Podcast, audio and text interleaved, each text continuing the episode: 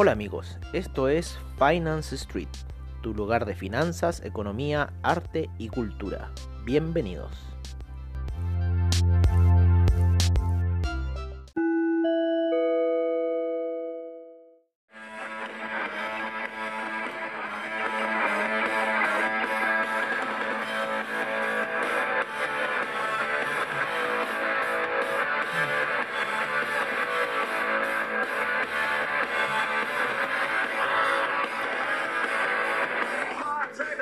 Hola amigos de Finance Street y bienvenidos a lo que es la sesión de apertura de mercados, como siempre, al estilo de Finance Street.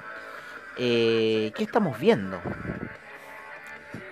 ¿Qué estoy viendo? Primero estoy viendo que mi computador no quiere actualizarse ciertas cosas. Ah, no, por fin parece que la actualizó. Ya me tenía bastante harto con una aplicación que no quería hacerlo. Eh a ver, ¿qué estamos haciendo? ¿O cómo partimos? Hoy un poco, un poco de todo. Voy a tomar un poquito de mi café que está hirviendo. Vale. Partamos por algunas cosas. Partamos porque estamos con cambio de horario. Vale. Por lo menos en lo que es aquí eh, Chile. Vale. Eh, volvemos al horario de verano eh, el único que no movería horario sería eh, Punta Arena, se mantiene con el horario eh, continental ellos debido a un tema de luz. y nosotros cambiamos el horario, entonces la apertura de mercados también se vuelve un poco más tarde. ¿vale? Antes estábamos como a las 8, ahora son aproximadamente casi las 9 y media. Entonces se vuelve más tarde, pues cambiamos horario, entonces ahora con la plataforma estamos a 3 horas Después cuando la plataforma cambie el horario, eh, vamos a estar a dos horas con la plataforma, así que va a ser más la plataforma de Avatrade, como siempre, la que ocupamos. Eh, tenemos otra ahí en VFX también, que hemos estado ahí viendo unas negociaciones que vamos a hacer con ellos. y, y lo único malo de ahí, en, esa plataforma, es que nos jugó mal en contra el, el gap que se pegó el, el ¿cómo se llama? el Nasdaq, ¿no? Porque a las 4 que cierra esa plataforma, eh, horario Nueva York, no cierra las operaciones, entonces la siguen dando la AVA y la AVA se había caído un par de puntos más eh, y, las, y las ventas después al final de ese mercado estuvieron bastante fuertes, entonces llegaron, eh, empezaron hoy día a niveles de, decimos inmediatamente más o menos a qué niveles empezó el Nasdaq empezó, los futuros empezaron a niveles de 11.307, o sea, hay una caída ya, ya va en 11.444, surgiendo. Hoy día ganó, aparte, cuento parte, somos fanáticos de la Fórmula 1 aquí en Finance Street y se nos, hoy día ganó Pierre Gasly, así quedamos para adentro porque siempre está ganando Hamilton. Aquí estamos tratando de ver la carrera que ha pasado porque Hamilton terminó sexto. Así que eso estamos viendo con poco mientras estábamos viendo cómo íbamos a partir eh, la sesión. Eh, bueno, primero hablando del cambio horario, eh, luego hablando de la plataforma y ciertas operaciones. ¿no? En eso estamos con franco suizo. Estamos comprados un franco suizo. tenemos una visión alcista en este momento para el franco suizo. Y,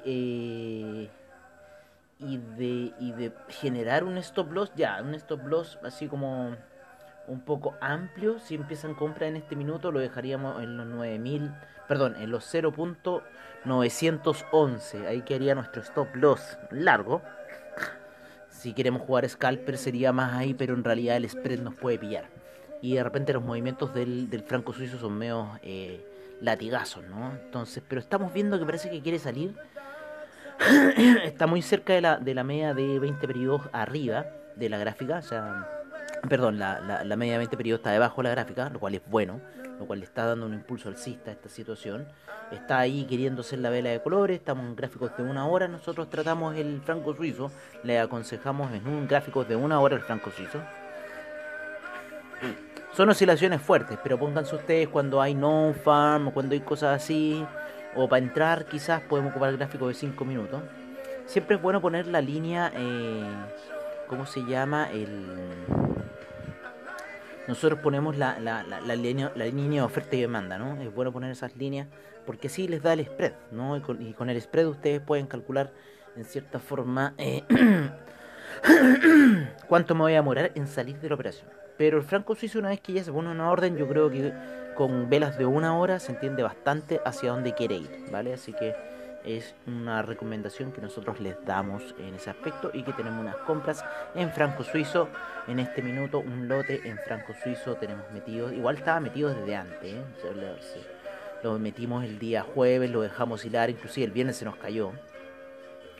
Pero eh, ahora ya va positivo, la operación va positiva. Y creemos que debería ir positivo y quizás camino a los eh, camino a los 9.20, ¿no? Yo creo que por ahí va el 0.920, así que hay que tener ojo aquí. Estamos viendo aquí lo que pasó lo que pasó con Hamilton. Cambió ruedas Hamilton. Aquí tiene que haber pasado algo en la carrera porque así es que Gasly sale. Estamos, como les decimos, estamos viendo la repetición porque hoy qué terrible como han vendido la Fórmula 1. Antes había un canal muy bueno y se cayó porque no tuvo plata para financiarlo. O sea, ¿cómo? No. Ahí ya. ¿Para qué vamos a hablar de, de la injusticia, ¿no? Bueno, pero como les decimos, eh, creemos que va a ir a los 0.92. Eh, Yo creo que ya Franco Suizo quizá podría estar tomando un, ligero camino alcista de toda la caída que ha tenido, ¿no? Una ciudad grande, bueno, es que en febrero esa caída fue pero terrible. El Franco Suizo la hizo, la hizo, no, no, no la hizo. Cayó hasta febrero y retrocedió antes, sí. los mercados caerán como hasta el 18 de marzo. Así que bueno, ¿qué estamos viendo en los mercados? Estamos viendo que el Nasdaq se está ligeramente recuperando, ¿no? Eh, el SIP en sus primeras operaciones también está haciendo los mismos movimientos. Dow Jones haciendo los mismos movimientos. El, el DAX empezando. La sesión europea, nosotros creemos que el, el, índice español podría despertar un poquito gapeado a la baja. ¿vale? Y cómo empezó el oro, bastante lateral con respecto al cierre del día viernes. Eh, la plata está también lo mismo que el oro, bastante lateral con respecto al cierre del viernes. El cobre también está, pero está en buenos niveles, está en 3,06, subiendo el cobre, ¿vale? Lo que yo creo que vamos a seguir viendo caídas en el dólar peso aquí en el mercado nacional el que yo creo que hay que empezar a ver un ojo porque se está poniendo interesante el petróleo. El petróleo está empezando, ya está a niveles de 39, llegó a 38, 38 en la apertura, eh, no 38 cerrado, pero 38 con 90, o sea, ya había entrado a la zona de 38. Están los 39.06 ahí queriendo subir muy tímidamente en los gráficos de 15 minutos. Eh, si va a atacar a altos, yo creo que vamos a estar ahí informando cómo va a ir esa situación, pero yo creo que estaríamos ya en un proceso de retroceso del petróleo. Y apostando un poco a esa situación que vemos que el petróleo no, no va a ser lo suficientemente capaz de, de soportar alzas. El café alcista, muy despegado de la media de 20 periodos, muy alcista, así que eh, ah, hemos estado bien con el café, ¿eh? se ha comportado bien el café, por lo menos en las gráficas diarias se ha comportado muy bien. El euro ha empezado bastante lateral, lo que es la jornada. También tenemos que recordar que mañana hay el Día del Trabajo en Estados Unidos, entonces quizás lo más probable es que veamos pocas operaciones en lo que es el el cómo se llama eh, el mercado en general. Quizás vamos a tener poco scalp, vamos a tener poco volumen. Eso se lo doy por seguro. Hay veces que hay que tener cuidado porque estos desgraciados de los europeos se ponen a hacer eh, venta y ocurrió para el día del primero de mayo. Yo, el primero de mayo fue un día muy tradeado, día del trabajo en general, era feriado en Estados Unidos, sin embargo los europeos hicieron lo que quisieron con el mercado, así que hay que tener cuidado con estos días feriados, así que no están los europeos metidos. Vale, em, como les decimos, el euro lateral, el dólar index también despierta lateral, es lo que ha estado movido, lo que ha estado movido han sido los las cripto, ¿cierto? Las cripto eh, se han caído eh, y se han caído brusco, no se han caído suavecitos, se han caído bastante brusco. Eh, principalmente, bueno, el Bitcoin, ¿no es cierto? El Bitcoin llega a niveles de los 10.000, quiere testear esa zona ya de 9.000, y lo más probable que lo vaya a hacer porque la media de 200 está en 9000, así que sería muy factible esa situación. Vimos una charla, ¿no es cierto?, con respecto al Bitcoin Vault, lo que estaba pasando ahí, cómo ha estado la, la, gente de asustada con la superventa masiva que hubo. Eh, las cripto han perdido harta capitalización de mercado durante este desplome, así que hay que estar atento a esa situación. El, el Ethereum ha perdido casi como eh, unos 14 mil millones de capitalización de mercado, entonces ha estado cayendo fuerte Ethereum. Eh, están ahí medio laterales, pero nosotros creemos que están laterales porque van a seguir después desplomándose. O sea, de aquí un par de días más algo vamos a ver. Lo que tienen es, esa programación, ¿no?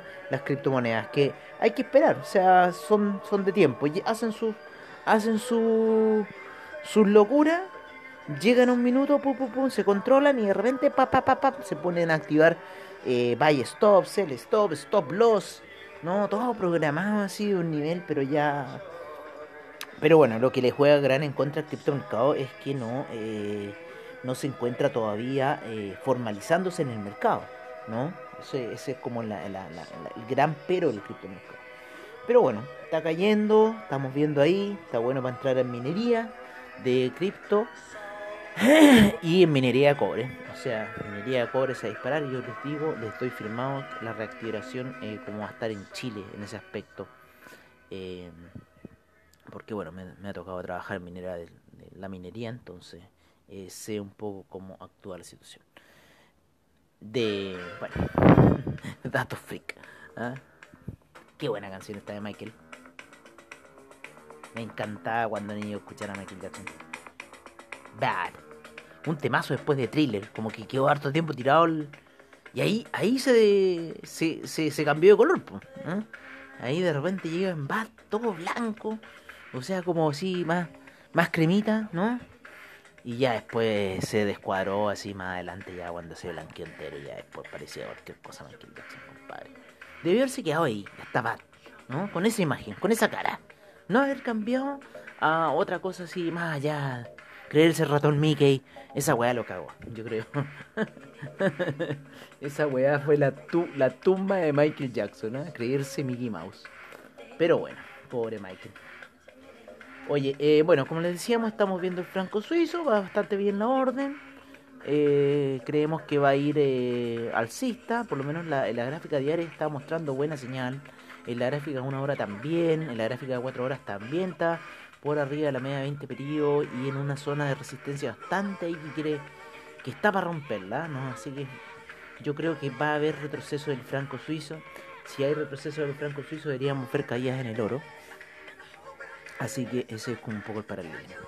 Eh, bueno amigos, yo creo que nos vemos mañana en una sesión matutina que va a ser un poco temprana para nosotros porque en, cierta forma con este cambio horario de adelantar una hora te cambia las horas.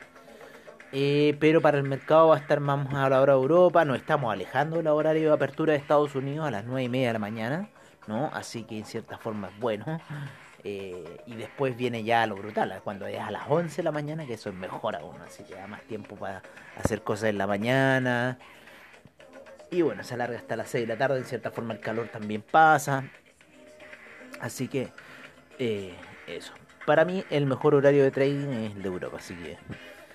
Porque uno después llega ahí del esquí, del deporte, ahora después del almuerzo y se pone recién a trabajar ahí con el mercado estadounidense y a las 9 de la noche te vaya a acostar. Se acabó el día. bueno amigos, eso sería todo por ahora. Nos vemos mañana, ¿no es cierto? En la sesión matutina. Y les dejamos ahora con el reporte de criptomercado, ¿vale? Ya que las divisas y todo se está moviendo muy poco, ya que mañana es el Labor Day en Estados Unidos. Así que los dejamos con el reporte de criptomercado y nos vemos mañana en la sesión matutina, como siempre, al estilo de Finance Street. Un abrazo y que descansen.